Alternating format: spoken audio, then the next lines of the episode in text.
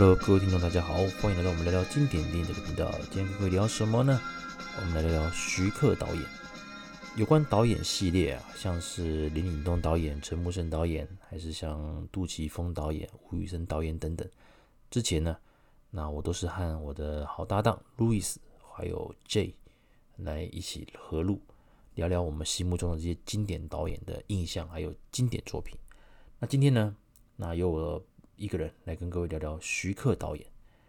徐克导演呢，他的一个风格啊，也算是相当的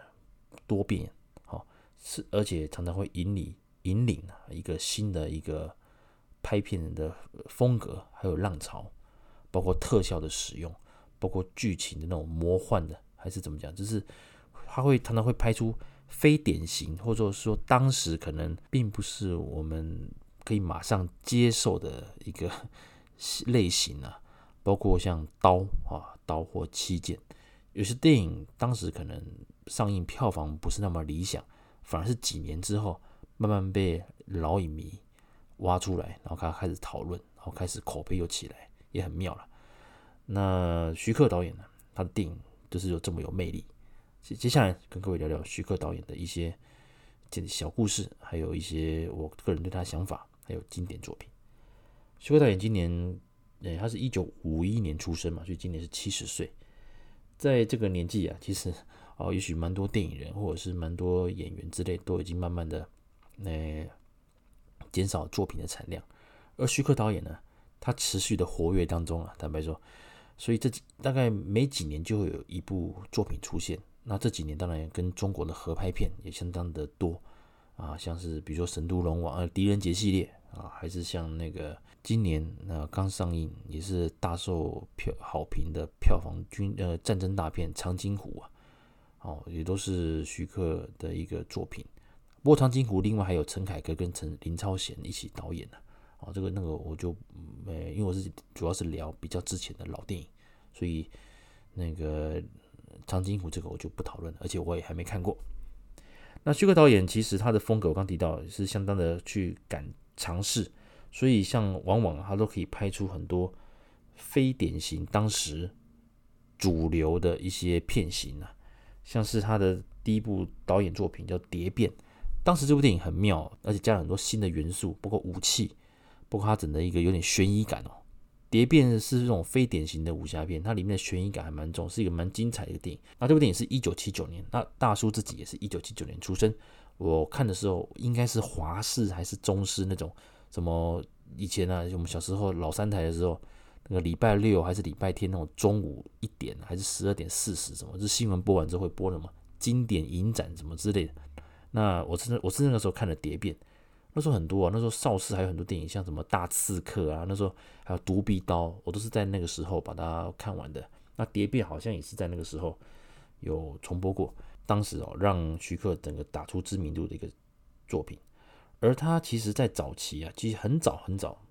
就已经得到台湾金马奖的最佳导演的肯定，那就是《夜来香》。那讲打《夜来香》，大家可能不一定找到这个片名。那他在香港的片名叫做《鬼马智多星》。那在那部电影，他就拿下了呃第十八届的金马奖的最佳导演。不过，让我整个对徐克比较有印象的，应该就是八三年的《新蜀山剑侠》哦。当时里面结合了像郑少秋啊、元彪啊、林青霞等人，很精彩。这部电影是相当好看，不过重播率也算高了，因为卫视系统还是未来之类，算是还蛮常重播了。那我觉得这部电影，相信看过的朋友应该也应该也不少，是个蛮蛮好玩的一个又蛮奇妙的一部那个武侠片啊，也是很大推的。那基本上啊，徐克他有一个魅力，就是他的个人风格很强烈，他的光环也很强烈。也就是说，有些电影其实他只是监制，他只是监制哦，不是导演哦。不过知道我们节目的人，应该听众也知道，是说其实早期啦，我们有这个我们在香港的那个黄金年代的时候有聊过，就是早期监制啊，监制其实权力是很大的。他甚至可以决定这整部电影的风格，所以像是徐克，像是麦当雄，他们有时候会挂徐克作品，撞麦当雄作品。可是其实他们那时候都是监制，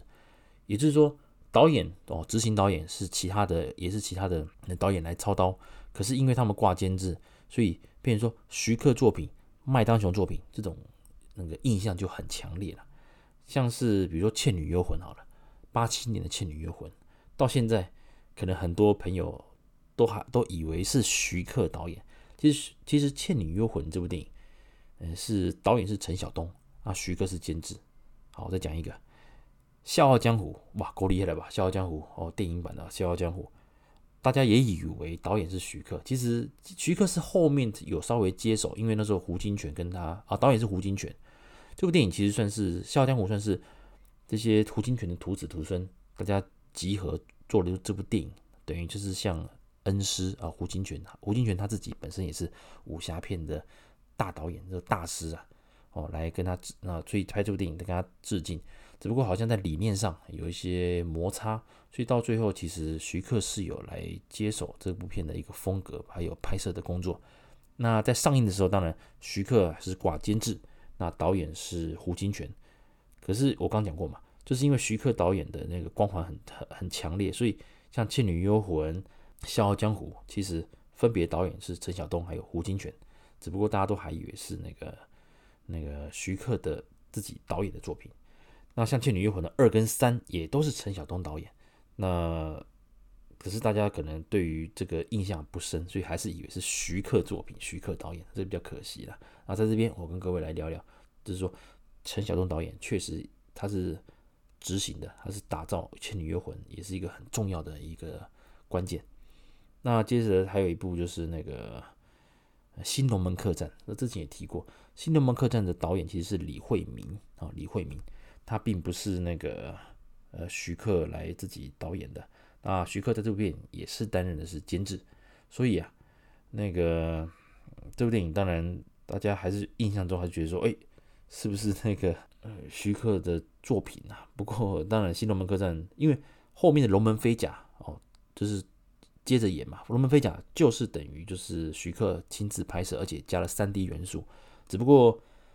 之前我们有跟也是有跟路易斯有聊过，其实我们对于《新龙门客栈》跟《龙门飞甲》的评价，我们还是觉得《新龙门客栈》在剧情结构上，还有那个大反派甄子丹，哦，是让人印象最深刻的。那那部片第一集，这是《新龙门客栈》导演是李惠明，这样子跟各位来聊。啊，另外还有一个很魔、很奇幻的，个人也很喜欢的一个一个电影经典啊，叫《妖兽都市》，啊，导演是麦大杰，而。徐克也是监制，这不就这部电影也是徐克作品的光环很重，所以我以前我以前一直也以为这部电影是徐克的导演的电影。好，再就是哪一部片？黑侠，黑侠也是李连杰主演的嘛，这部片我也很喜欢。黑侠的时代背景设定其实跟东方三侠也很类似，是那种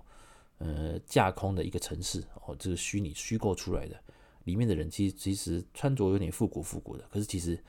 又有点带有，就是又就就是很像我上一集有提过，就是东方三侠那种很像，呃，时代时代的背景的设定，很像那个蝙蝠侠的高谭市那种感觉，所以很妙啊。这部电影导演是李仁港，所以也不是徐克。OK，所以这边也蛮妙，跟各位来稍微聊一聊，就是说，呃，徐克的导演作品很多很精彩，只不过我刚提到那几部电影，像《笑傲江湖》《倩女幽魂》系列，还是《新龙门客栈》，其实导演是其他人，只不过徐克因为他监制，所以。他的风格还有他整个的光环，确实是让大家以为那些电影也都是他亲自导演。不过这个不影响他的电影的成就了，因为这只是刚好我刚想到跟各位来聊一聊。那另外就是徐克导演，其实以前呢、他自己也很爱客串，或是说担任自己担任主演。所以其实那个基本上像是打工呃工人皇帝，呃工人皇帝是许冠杰演的，还有林还有王祖贤。这部电影我印象深刻，因为以前是我阿姨哦，我的阿姨。哦，那时候带我呃来台北玩，然后带我去那个戏院看电影。那时候看了《工人皇帝》，那香港就打工皇帝。这边是很典型的，就是那个泡面工厂啊，泡面工厂啊，说这招阴谋可能准备要被人家收掉，那所有员工啊自力奋发向上，自自己来挽救这个工厂啊，挽救工厂啊，破除了那个反派的那些阴谋。这部电影应该重播率哇，《工人皇帝》重播率，印象中好像没什么重播，印象中。嗯，不过这部电影很好看，大家可以找来看。那香港叫《打工皇帝》，那台湾叫做《工人皇帝》啊，就是许冠杰还有王祖贤主演的。当然，徐克还有那个泰迪罗宾也都有在里面，相当不错。那八六年的《刀马旦》，这部电影当时厉害了，《盗梦侦当时也是集一线的那些演员，特别是女主角有林青霞，还有钟楚红等人，还有叶倩文。重要的是男生这块，他是找了那个郑浩南。那这部电影要有一个插曲啦，其实，在同一个时间，当时新艺城啊这个电影公司有机会有跟各位聊聊新艺城嗯的这个电影公司的故事，也是个传奇。当时他们在找那个《英雄本色》，就是一样是徐克监制，然后他说找了吴宇森来导演。那这个剧本出来的时候，其实原本小马哥那个角色是要交给郑浩南，甚至连里面那个 Mark 小马哥那个 Mark 就是使用那个郑浩南的英文名字。结果最后啦，因为不过这也正常啦，因为当时以当时的卡司来讲的话，吴宇森啊票房毒药，啊狄龙也有点过气，那郑浩南当然最后他选择了就是由徐克自己导演的《刀马旦》，好《刀马旦》，而这个决定也改变了一些那个，因为这个后来小马哥是由周润发来接演嘛，所以郑浩南当时的这个改变。也造成两个人，哦周润发跟他最后的那个人生的一个方，呃，演艺生人生的演艺生涯的方向就有点不同，因为小马哥就等于周润发，这是经典中的经典。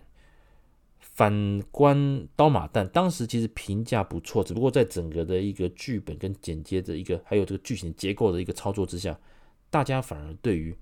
女生那一群的演技，包括叶倩文啊、林青霞那边的部分。那几条线角色的线会比较深刻印象，反而郑浩南他应该是男一，可是他在《刀马旦》里面是有点被弱化掉了。所以其实这部电影虽然是成功的，票房也不错，但是郑浩南并没有因此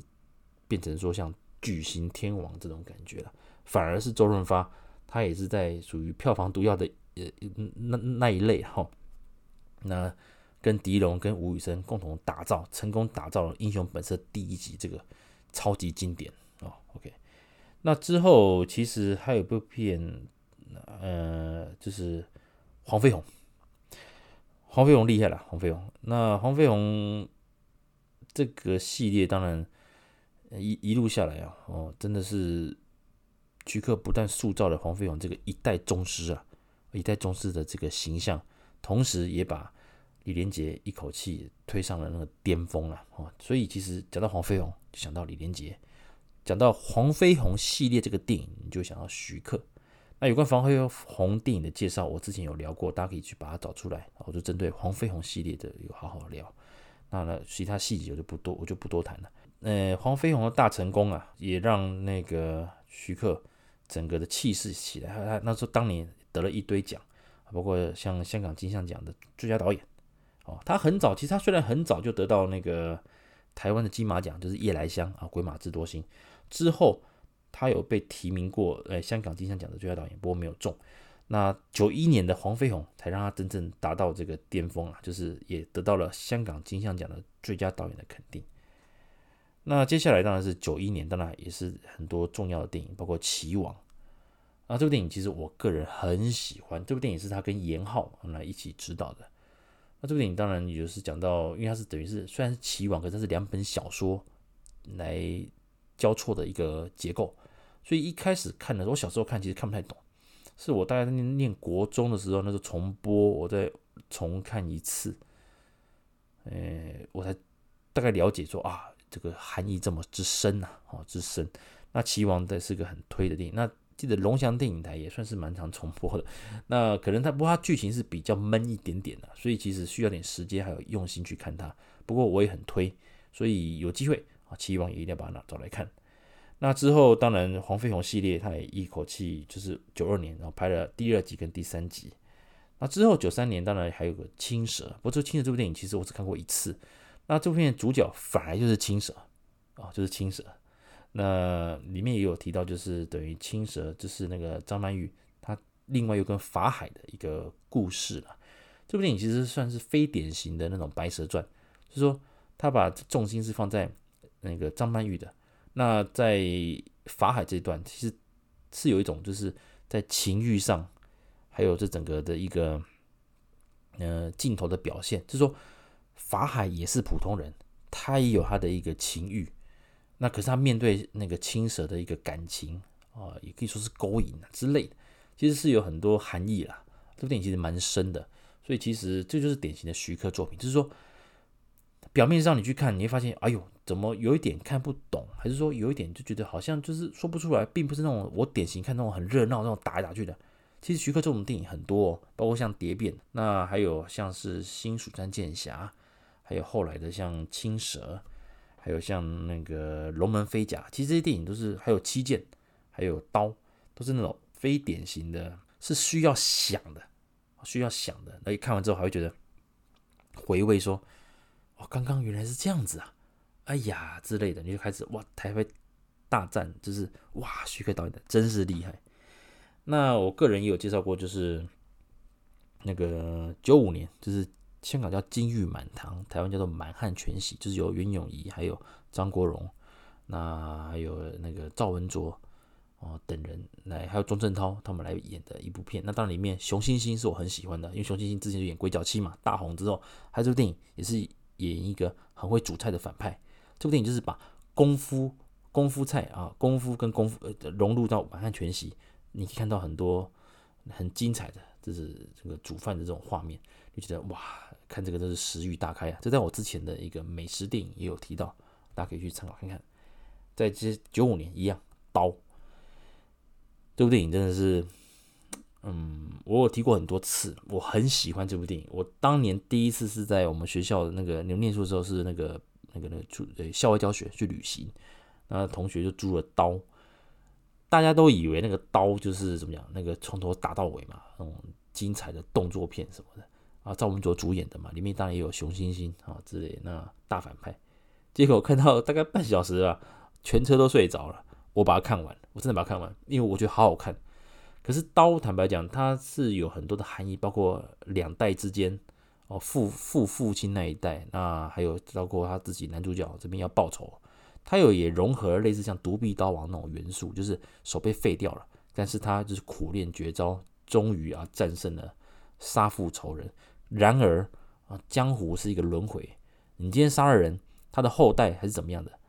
也是会来报仇的。所以是轮回，轮回。这边的含义蛮深的，而且它里面的杀人画面其实是蛮残忍的哦。所以其实当时看的时候不是那么的舒服。我所谓是说，它里面的剪辑是有点就是怎么讲？那剪辑的一个风格也很快，也也也也很怎么样？也很快速。所以其实。你在看的时候，如果你没有很专心看，你会发现，嗯，怎么忽然飞来飞去？因为里面熊欣欣他演的就是飞龙，他的打斗方式就是那种会飞檐走壁，而里面是他，因为他主要的剧情是在大漠，就是那个他可以说是类似就是中国武侠片的西部片，懂我意思了哈？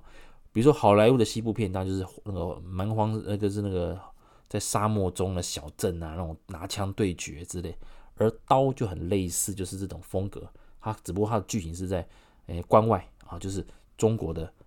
当然还没到西域啦，只是说那个你出了关之后，一路都是那种呃塞外的那种、那种、那种民族啦，还是那种关卡那种村庄，所以里面用的武器，还有里面人的穿着，其实都比较偏向于，就不是我们典型中原汉人的那种穿着，所以它的风格是比较怎么讲？诶、跟当时我们常看到的武侠片有点不一样，所以。就比较接近《新龙门客栈》，但是刀他要你想的地方真的蛮多的。可是我建议这部片，其实卫视电影台是未来吧，会也是会常重播。那我觉得这个很值得值得看，跟各位来分享。那之后到了两千年，这部电影叫做《顺流逆流》。这部电影其实我个人很喜欢，就是由那个谢霆呃谢霆对谢霆锋跟那个伍佰所主演的。那这边就当然是讲到一个杀手的一个故事了，那还有跟警察一个对决，当然其中里面高捷也饰演飞虎队啊，这个表演相当不错，而也是那个时候我发现哦，原来伍佰会演戏呀啊，那个会觉得还不错。那这部这部电影好像在票房上比较普通了，可是我个人蛮喜欢的，因为我觉得他把伍佰拍的超帅，他台词不多，你们一定要看原音版哦，就是看讲粤语版的，那会比较有 feel 了。你如果看到是配音版的，就比较没感觉，一定要看原音版哦，很精彩，很精彩。那讲到这个的话，其实跟各位讲，其实他在九七年的时候哦，九七年顺流逆流的时候两是两千年的电影，那九七年的时候，其实徐克有去那个好莱坞来来去去发展，同时也拍了几几部电影，《双重火力》还有《迎头痛击》这两部。那主角都是范达美。啊，有关范达美为什么是香港导演去好莱坞发展的那个第一部电影，几乎选他，包括吴宇森，包括林岭东，还有徐克，都找了范达美。当然，这个以后我们再聊，因为他这个也蛮好玩的。那基本上《迎头痛击》我没什么印象了哦。那那个《双重火力》我当时有看，其实我觉得还不错，你知道吗？可是都会怕是被评为蛮多人把它评为是烂片哦。可是我觉得是是还不错了，因为里面当然，嗯，《双重火力》是 Double Teams 那你当然英文叫 Double Team。那除了范达美之外，他是个特务嘛，因为任务失败之后，他就被怎么讲，就是等于就是被消失。可是并不是被处死，他是被关在一个岛上，作为以后就是情报工作的他们的顾问呐。那当然就是那后来他只是逃了出来之后呢，开始展开一些报仇。另外一位当然就是那个找那个 Dennis Rodman 啊，那个时候打篮公牛队，那时候很红很红。后来两个来演，那基本上因为呃我这部片还不到咖片呢，我觉得还就是说应该是讲剧情还 OK，只不过。Dennis Rodman 就是个怪人呐，啊，你拿一个怪人来演，会有人讲就是有点憋啦，怪怪的，一种违和感。Maybe 如果 Dennis Rodman 这个角色换成别的演员，或许感觉会不一样。那我个人觉得这边还这边还不错，可是他在美国其实票房上是不太好，而且当时也拿了很多金酸梅奖啊，就是呃怎么讲，呃什么史上最差新人啊 Rodman。最差男配角 Rodman，最差银幕组合啊 Rodman 跟范达美之类，蛮可惜的。不过我个人觉得还不错。那第二部就是《迎头痛击》，那我印象中我应该是没有特别看过，我就不再做一个评论。也就是说，九七九八年他在好莱坞的发展，这两部电影其实票房都普通了，评价也普通。那后来两千年他回到香港，然后就拍了《顺流逆流》。那零一年当然又来了《蜀山传》。这部电影当然蛮妙的了，《蜀山传》其实我个人有点看不太下去，因为它的特效用的太多了，多到我后来也受不了。我这部电影其实分了蛮多次才看完。哦，那坦白讲，那时候因为当然那个郑伊健最红的时候嘛，偶尔看他，还有那时候还有那个张柏芝，哦，都是最红的时候，所以其实啊也算是看演员，如果就看这演员的魅力的话，也 OK 啦。只不过这部电影我觉得特效多到夸张。之后到了零五年啊，零五年啊，也就是《七剑》这部电影其实很精彩，很好看。那它它跟刀比起来的话，《七剑》所提到的那个呃故事，还有它整个的范围哦更广了，更广了。那里面当然每个人都有故事，只不过电影都徐克他必须要顾到每一个人角色的一个程度都要都要提到嘛，不然太薄弱，其实也也很可惜。所以这部电影当然就比较长，那他的一个叙述也比较多。当然里面当然杨采妮的表现也不错，那主要是黎明嘛。可是比起黎明，其实其他演员，包括像那个嗯刘家良等人哈，他们表现都很不错。所以其实，在某个程度上来讲的话，嗯，当时包括像甄子丹也有演嘛，还有像孙红雷，其实他们表现都非常的好。所以其实黎明的表现有点被压过去。那这部电影其实我在第一次看，我觉得不好看。我是后来也是在卫视那重播，那是好几年之后了。我又把它重新好好的认真看一次，发现哇，真好看，真好看哦！我自己觉得，我真的是觉得很好看。好，所以其实有机会了，我觉得大家可以如果提前重播的话，可以把它再找来看，真的还不错。那最后呢，跟各位来聊聊就是《狄仁杰》啊，《通天帝国》这个时候已经算是合拍片了，那也有蛮多中国演员在里面。不过，狄仁杰之通天帝国，当然最主要就是在于刘德华的魅力，还有让人惊艳的，就是那个刘嘉玲所饰演的那个那个武则天。虽然戏份不多，可是当时也是很气场很强啊。所以这部电影当时也是哦，在金像奖里面也是得到了很多提名，那也是很强的片。那当时最后那那个徐克也在这部电影啊，以这部电影得到了金像奖的最佳导演。那这部电影当然之后又找了赵又廷来演年轻版的，这是前传嘛，《神都龙王》还有那个四大天王，那这个我就暂时不提了哦。只是说，我觉得狄仁杰这个系列这个 IP 哦，第一集就是之通天帝国》刘德华版本，我觉得非常精彩，很好看啊，大家可以参考。当然里面当然梁家辉演的反派也很棒哦，沙陀宗。其实前传的话，沙陀宗还算是一个蛮有一些抱负的年轻人。那当然最后他是因为怎么讲？他整个的一个因为政局嘛，那